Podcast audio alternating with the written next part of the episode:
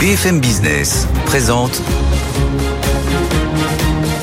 Edwige Chevriot, la grande interview.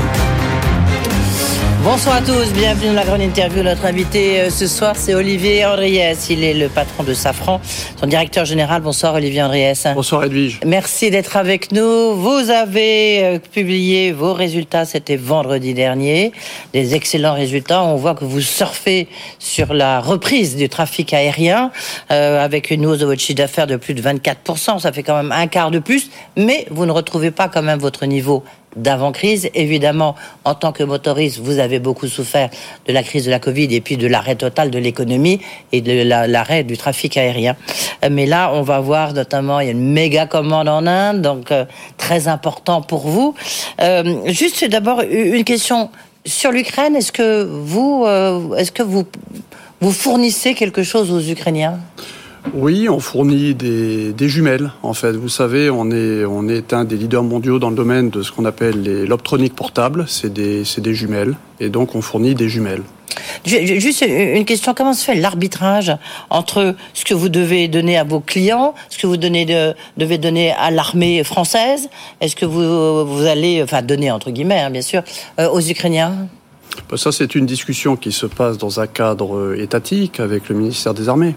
D'accord. Donc c'est le ministère des Armées qui vous dit vous allez livrer autant euh, de jumelles. D'accord. des demandes qui sont faites, etc. Mais c'est effectivement le ministère des Armées qui euh, qui décide. D'accord, qui décide. Euh, pour combien vous faudra-t-il de temps pour revenir au niveau d'avant-crise en fait? Là, donc, c'est plus 24%, 24,8%, 25%, je crois qu'on peut le dire, euh, à plus de 19 milliards d'euros. Vous avez déjà dit 23 milliards euh, pour 2023. Euh, donc, c'est 2023-2024 Alors, on va déjà partir de ce qui, ce qui est fondamental pour nous, c'est le trafic aérien. Donc, le trafic aérien, à la fin de l'année 2022, on a pas mal retrouvé de couleurs Mmh. pas mal retrouvé de couleurs. Et on a une situation où sur le trafic domestique, on est à peu près à 85% au niveau mondial du niveau d'avant-crise. Et sur le trafic long courrier, on est à 75% mmh. du niveau d'avant-crise. Donc pour nous, 2023, on reviendra au niveau d'avant-crise sur le moyen courrier et il faudra probablement attendre 2024 pour retrouver le niveau d'avant sur le long courrier. Mmh. En 2023, nous avons annoncé une prévision de chiffre d'affaires à 23 milliards d'euros. Nous étions à 25 milliards en 2019 avant la crise. Donc vous voyez, 2024, on devrait, je pense, retrouver notre niveau d'avant. Et le long courrier, est-ce que vous pensez que c'est une crise durable euh, sur le long courrier ou là encore c'est la sortie de crise, c'est les effets, euh, le, le, prolongement de la sortie de crise? Non, le, trafic est d'abord revenu sur le. Oui, bien sûr, mais sur le est-ce que le long courrier va être durablement touché? Ou est-ce que les gens vont arrêter de voyager comme ils le faisaient euh, comme avant? Bah, Certains le disent. Hein. Quand, les gens sont autorisés à voyager, en fait, ils voyagent. Et vous regardez aujourd'hui le trafic au-dessus de l'Atlantique, il est revenu au niveau d'avant-crise. Aujourd'hui, ce qui, euh, ce qui impacte encore un peu la situation globale, c'est la Chine. La Chine est revenue uniquement en fin d'année à un niveau de trafic domestique qui ressemblait à peu près à ce qui se passait avant la crise. Ce n'était pas le cas au cours de l'année 2022. Et sur le long courrier, c'est pas encore totalement ouvert. Donc, euh, ce qu'on voit, par contre, ce qu'on voit, c'est depuis quelques mois, on voit une nouvelle dynamique de campagne de compagnies aériennes qui commandent des avions long courrier. Mhm. On a vu United qui a passé une méga commande d'avions long courrier à Boeing au mois de décembre. Et puis vous avez vu la commande d'Air India, à la fois d'avions Boeing et d'avions d'Airbus, d'avions moyen courrier et d'avions long courrier. C'est une commande record de 500 avions, de quasiment 210 Airbus, 190 Boeing. Moyen courrier. Euh, moyen courrier. Euh, cette commande fait que, au total, vous allez devoir produire 10 000 moteurs LIP, donc c'est votre moteur phare. Hein. Euh, comment est-ce que vous allez faire? Comment est-ce que les cadences vont pouvoir hmm. suivre? Rien que pour l'année prochaine, rien que pour 2023, 1700 moteurs euh, à livrer. C'est colossal hein, quand même comme défi. C'est vrai. Surtout dans une pénurie de, matériaux et d'une supply chain qui est quand même un peu, euh, on va dire, encore fragile. Alors vous avez raison. Avant la crise, la montée en cadence, c'était notre enjeu numéro un. Et effectivement, entre 2016, on a commencé à produire des moteurs LIP. Et 2020, on prévoyait de monter jusqu'à 2000 moteurs produits et livrés par an. 2000. Mmh. Ça s'est arrêté en fait en 2019 où nous avions déjà atteint le niveau de 1700. On était à 1736 moteurs, très exactement, en 2019. 1736 moteurs. Cette année, comme nous l'avons annoncé, nous prévoyons d'augmenter de 50% notre production de moteurs libres pour passer de 1136 moteurs qu'on a livrés en 2022 à 1700 moteurs en 2023. Et on prévoit d'atteindre 2000 moteurs en 2024. Donc pour répondre à votre question, notre carnet de commandes, il est de 10 000 moteurs. Donc ça représente 5 années de production à cadence pleine. Mais vous savez, chaque année, on prend des commandes nouvelles. Oui, donc. Euh, des commandes donc est-ce qu'il y a quand même une petite interrogation, un peu comme Airbus hein, aussi, euh, qui, a des méga commandes, euh, mais ça, ça, coince, ça coince un peu au niveau de la livraison. Hmm. Est-ce que ça coince, ça va coincer Est-ce que vous redoutez que ça coince un petit peu au niveau des livraisons pour vos moteurs? Alors, la demande est là. La demande est là, et aujourd'hui, ce qui rythme la montée en cadence, c'est la situation de l'ensemble de la chaîne des fournisseurs.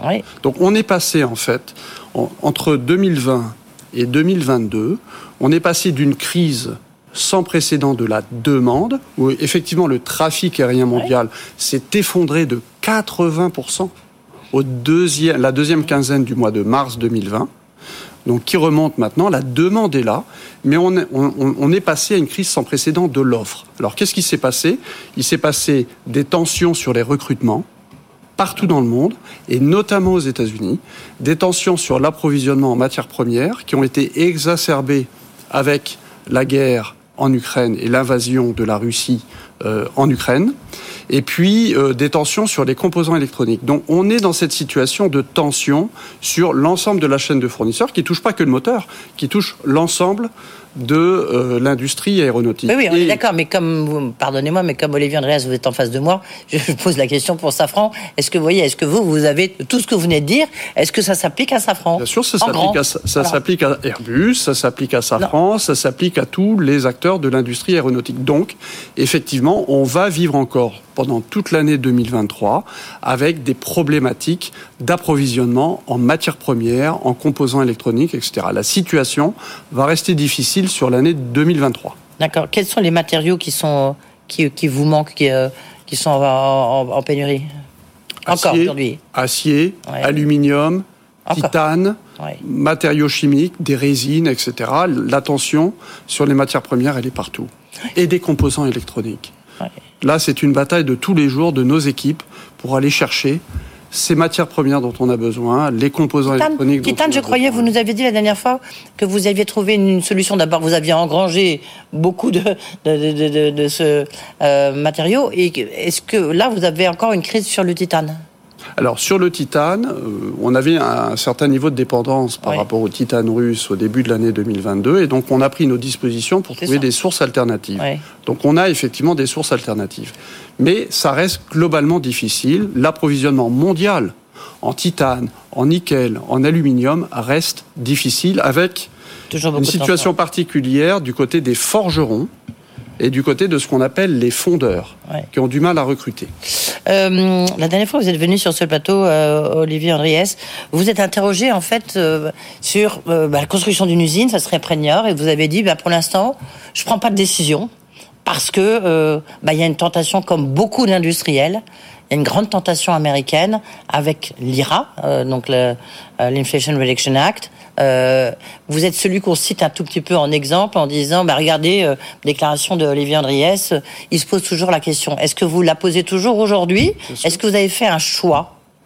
Alors, effectivement, au mois de novembre, au mois d'octobre de l'année dernière, j'ai indiqué que je mettais en pause, en quelque sorte, un projet qui avait été annoncé en 2019, avant la crise, de construction d'une quatrième usine de frein carbone à Fézin, euh, en Rhône-Alpes. Oui, en Rhône-Alpes, je sais pas pourquoi. Parce qu'il y a aussi, une, c'est la décision, c'est la décision qui avait été prise euh, à l'époque parce qu'il y avait une analyse qui avait été faite sur différents sites et c'est la décision qui avait été prise à l'époque.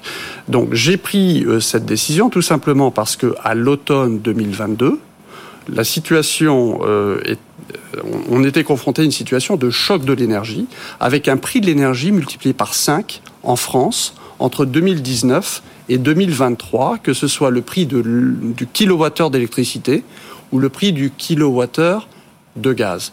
Or, l'activité de frein carbone, sur lequel nous sommes leader mondial, en équipant 50% de la flotte mondiale d'avions, c'est une technologie que nous avons euh, inventée, en fait.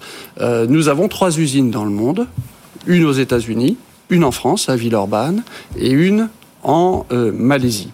Et en fait, les prix de l'énergie, le coût de l'énergie représente 40% du coût total de production des freins carbone. Et donc là Et donc, et donc effectivement, prix de l'énergie, il est resté quand même assez nominal aux États-Unis, il est resté assez nominal en Asie, et puis donc ce choc en Europe. Et donc ça ne faisait pas sens pour moi d'appuyer sur le bouton et de lancer ce projet euh, à Fézin. Donc j'ai dit simplement, je me donne deux ans. Deux ans, ça m'amène en 2024. Mmh. Je me donne deux ans pour prendre une décision. À ce moment-là, on verra quelle sera la situation. Et dans l'intervalle, j'augmente, nous augmentons les capacités de nos usines de production aux États-Unis et en Malaisie. Et pas en donc, Dans deux ans, et pas en France. Et pas en France. Et dans deux ans. D'accord. Donc en France, ça veut dire que vous pouvez. Et dans deux ans. Et dans deux ans, nous verrons où nous en sommes. Et à partir de là, nous allons prendre la meilleure décision économique en fonction de la comparaison des prix de l'énergie aux États-Unis, en Europe et euh, en Asie. Vous avez à côté de ça, il y a déjà un élément de réponse quand même. Enfin, euh, euh, voilà, là, là vous, là vous faites attention, là vous devez, parce que j'imagine vous avez derrière vous tous les, ministres, à l'Élysée, qui disent attendez, attention, surtout n'annoncez pas aujourd'hui que vous allez construire votre usine ailleurs qu'en France. J'ai dit au mois d'octobre, hum. on se donne deux ans, deux ans, ça nous amène en 2024. Voilà, mais vous dites on augmente la production aux États-Unis et en Malaisie et pas en France. Et à côté de ça, on a inauguré l'année dernière un certain nombre de sites en France, et notamment une, une très belle usine de fabrication additive qui nous permet de rapatrier en France des activités qui étaient faites à l'étranger sur cette technologie nouvelle. Mais la question qu'on peut se poser aussi, un pays dont vous avez pas, vous avez parlé à l'occasion de la grande commande, est-ce que c'est en Inde? Parce que ça va d'abord les Indiens, c'est une des difficultés. Souvent, ils demandent lorsqu'il y a une grosse commande, enfin une commande, qu'une partie, pour voir la totalité, c'est tout l'enjeu aussi pour Dassault, hein, avec la commande de Rafale. J'en profite pour dire qu'Eric Trappier sera sur ce plateau euh, début mars. Mais est-ce que vous, vous allez produire en Inde, par exemple? Est-ce que vous allez construire des usines en Inde? Alors, on a fait des annonces au mois de juillet dernier sur notre stratégie en Inde. Et donc, euh, on a inauguré trois sites de production en Inde. On a déjà des usines en Inde qui mais fabriquent... sur les freins carbone, par exemple ça pourrait être un choix. pas parler de freins carbone. Oui, non, non, mais moi, j'en parle, oui. on a des usines qui euh, fabriquent des pièces de notre fameux moteur LIP en Inde. Et ce que nous avons également annoncé, c'est le, le, lancement d'un grand site de maintenance et de réparation du moteur LIP en Inde pour servir nos clients indiens. L'Inde est probablement, c'est pas probablement, est le marché le plus dynamique aujourd'hui dans le domaine de l'aéronautique. La croissance du trafic aérien en Inde est phénoménale. Elle est, elle est largement supérieure à la croissance du trafic aérien en Chine et dans n'importe quelle autre zone géographique. Et donc nous avons une bonne position en Inde. C'est assez logique que l'on crée des activités euh, en Inde pour servir nos clients indiens. Donc, effectivement, l'Inde est devenue un pays stratégique pour le groupe Safran. Moins, moins que l'Europe et moins que la France, c'est clair, parce que c'est voilà. C'est devenu un pays stratégique. Vous savez, nous avons, nous adressons aux marchés mondiaux. On a des clients partout dans le monde, et donc on a une chaîne, une chaîne d'approvisionnement qui est mondiale sur nos activités civiles. Il y, a, il y a encore beaucoup de sujets évidemment à aborder euh, avec vous. Euh, juste un point, la maintenance Là maintenant, c'est devenu extrêmement rentable lorsqu'on regarde euh, vos résultats. Vous avez augmenté vos prix de maintenance des avions on a augmenté nos prix comme on le fait tous les ans. Euh, on a une formule d'escalation de prix sur la vente de pièces de rechange, qui est un élément du coût de la maintenance de nos moteurs. Et c'est là où vous êtes rattrapé par rapport. Alors maintenant, vous avez des grosses commandes que vous engrangez, mais c'est là où vous êtes rattrapé pendant la période plus difficile? Ben, si vous voulez, on a été confronté, hein. comme d'autres entreprises, à un choc d'inflation. Et donc un choc d'inflation, euh, nous avons effectivement été amenés à répercuter une partie de cette inflation euh, chez nos clients. Nous en avons absorbé une partie, Et nous avons répercuté une partie de cette inflation chez nos clients à travers des formules contractuelles, de ce qu'on appelle d'escalation de prix. Sur le, drone, ça y est, enfin, vous avez reçu le patrouilleur, vous avez reçu votre certification. Euh, est-ce que c'est, est-ce que bah, tant mieux pour vous, puis en plus c'est comme ça, ça permet le développement. Mais est-ce que maintenant ce genre de, de grand projet où il faut 14 ans pour le mettre au point, euh, euh, est-ce que c'est quelque chose qui, enfin, qu'il faut pas recommencer? Alors Edwige, ce contrat, nous l'avons signé en avril 2016. Oui. Mais le début. Nous allons. non, non, nous l'avons signé en avril 2016. et nous, nous allons livrer donc les premiers systèmes maintenant, c'est-à-dire sept ans après. Donc je, je rectifie par rapport à, à, ce que vous Absolument, c'est deux fois moins, oui. C'est sept ans, c'est factuel. Non, c'est juste parce qu'on sait qu'Emmanuel Macron, ça, lui, il dit ça, ça, ça, ça l'énerve, le fait que ça, le développement dure autant de temps, il veut plus de ces grands programmes, etc. Alors effectivement, donc il y a, y a une discussion, un dialogue qui, entre tous les industriels du monde de la défense mhm. et le ministère des Armées sur ce qu'on appelle l'économie de guerre. Et donc comment est-ce qu'on peut gagner en agilité? Alors, il y a deux domaines. Il y a l'agilité dans la production, c'est-à-dire comment est-ce qu'on peut se mettre en situation de répondre plus vite à une demande qui nous est faite de monter plus vite en cadence. Et ça, c'est quelque chose qu'on sait faire nous parce que bah, la montée en cadence, vous l'avez dit, vous l'avez souligné vous-même tout à l'heure, sur notre moteur LIP, elle est très significative et donc nous allons appliquer les recettes que nous avons utilisé pour réussir la montée en cadence du LIP sur nos activités de défense. Et donc, on est capable, effectivement, en appliquant ces recettes, de monter très très vite en cadence. Et puis, on, ça, ça suppose aussi de s'approvisionner en amont avec des stocks, etc. Donc ça, c'est une première discussion. Et la deuxième discussion, c'est l'agilité dans le développement. C'est-à-dire comment est-ce qu'on peut euh, réduire les cycles de développement. Et ça, ça passe en fait par un dialogue sur le niveau d'exigence et le niveau de spécification. voyez Et nous nous sommes portés. Oui, mais grosso modo, c'est voilà, il faut aller plus vite, quoi. C'est l'agilité. Donc, nous nous sommes Puisque portés. reste peu de temps, on va candidat, Nous nous sommes portés candidats. Hum. C'est ce que j'ai annoncé. Nous sommes portés candidats auprès du ministère des Armées pour développer en mode agile, comme on dit, c'est-à-dire en deux ans, euh, des versions amélioré euh, du patroleur, du drone patroleur, donc que nous, que nous venons de, enfin, qui a été certifié la semaine dernière et que donc nous allons pouvoir, à partir de maintenant, livrer. vous, pourriez, en livrer combien? Ben, on, Ça dépend du nombre de commandes. En fonction des commandes. Oui, mais ce Là, la, commande, déjà, la commande, elle porte sur 14, 14 appareils. Et donc, euh, on verra. C'est pas à moi de dévoiler ce qu'il y a dans la loi de programmation militaire. Mais en tout cas, si le ministère des Armées souhaite euh, souhaite plus de drones, nous sommes euh, tout à fait disposés à, produire et à produire vite. Alors il y a un endroit où alors vraiment un secteur vous n'êtes pas du tout agile. Quand je dis vous, c'est à vous général, hein. Euh, sauf que vous êtes actionnaire d'Ariane Group. c'est évidemment tout ce qui touche au spatial avec Ariane Group, alors qu'en face il y a un concurrent qui est très agile, presque un peu un peu trop sur d'autres domaines. Enfin ça on va pas en parler ce soir je recevais le, le, patron de l'ESA, donc l'agence euh, européenne spatiale, euh, c'était à Davos. Il disait, alors 2023, bah, c'est un qui tout double. Euh, c'est extrêmement euh, stratégique. Euh, et si on n'y arrive pas, bah, voilà, il y aura plus le spatial en Europe va, va disparaître, notamment avec l'échec de Vega et, et puis Ariane 6, dont le lancement se fait attendre. Vous, vous êtes actionnaire, d'accord, avec Airbus. On se dit, est-ce que vous partagez cette inquiétude? Alors c'est vrai que l'Europe spatiale est dans une situation inédite mm. de crise. Oui. Parce que les programmes Ariane euh, ont toujours été euh, développés pour assurer l'accès autonome à l'espace de l'Europe. Et là, on est, on est confronté en fait à un cumul d'événements défavorables. Oui. C'est la Gros cumulus même, oui. Oui, c'est la fin d'Ariane 5, du programme Ariane 5. Il reste deux lancements à opérer.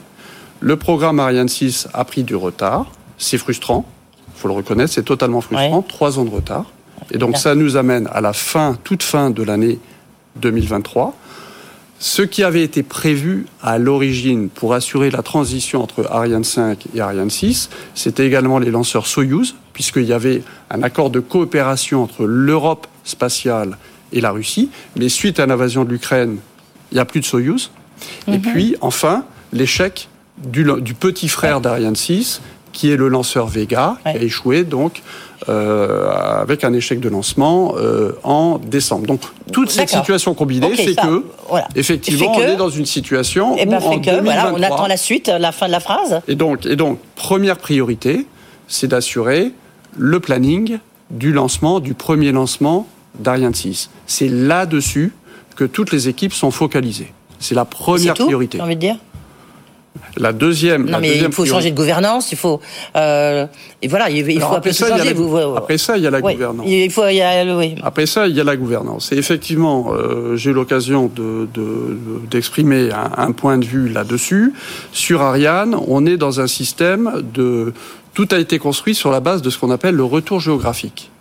C'est-à-dire que quand un pays donné européen apporte X% du financement d'Ariane, hmm. il demande à ce que son industrie reçoive X% de la charge de travail. Ce qu'on peut comprendre. Donc il faut mettre fin à ce système-là. Mais les modalités sont telles qu'aujourd'hui, 65% de la valeur ajoutée d'Ariane, d'Ariane 6, est réalisée par des partenaires qui font partie de ce qu'on appelle le retour géographique, qui sont protégés en fait par leurs États, et donc sur lesquels on n'a pas de levier en termes de négociation. Ok, qu'est-ce que vous demandez Il nous reste deux minutes, c'est pour ça que je vous pardonnez-moi de vous bousculer. Eh parce qu'il faut bousculer justement le spatial européen. Il faut c'est bousculer ça et mettre fin à ce système de retour. Et donc, mais il y a une chance que ça aboutisse. Pour que effectivement améliorer la compétitivité d'Ariane 6. Ariane 6 a remporté un contrat géant en 2022 avec Kuiper pour 18 lancements. Donc ça montre qu'Ariane 6 bah, peut être. Est-ce que tout le monde réalise qu'il y a une urgence? Est-ce que vous pensez qu'en 2023, bah, même premier semestre, il y a des décisions qui vont être prises? Bien sûr, tout le monde, euh, tout le monde est parfaitement conscient de l'urgence de la situation.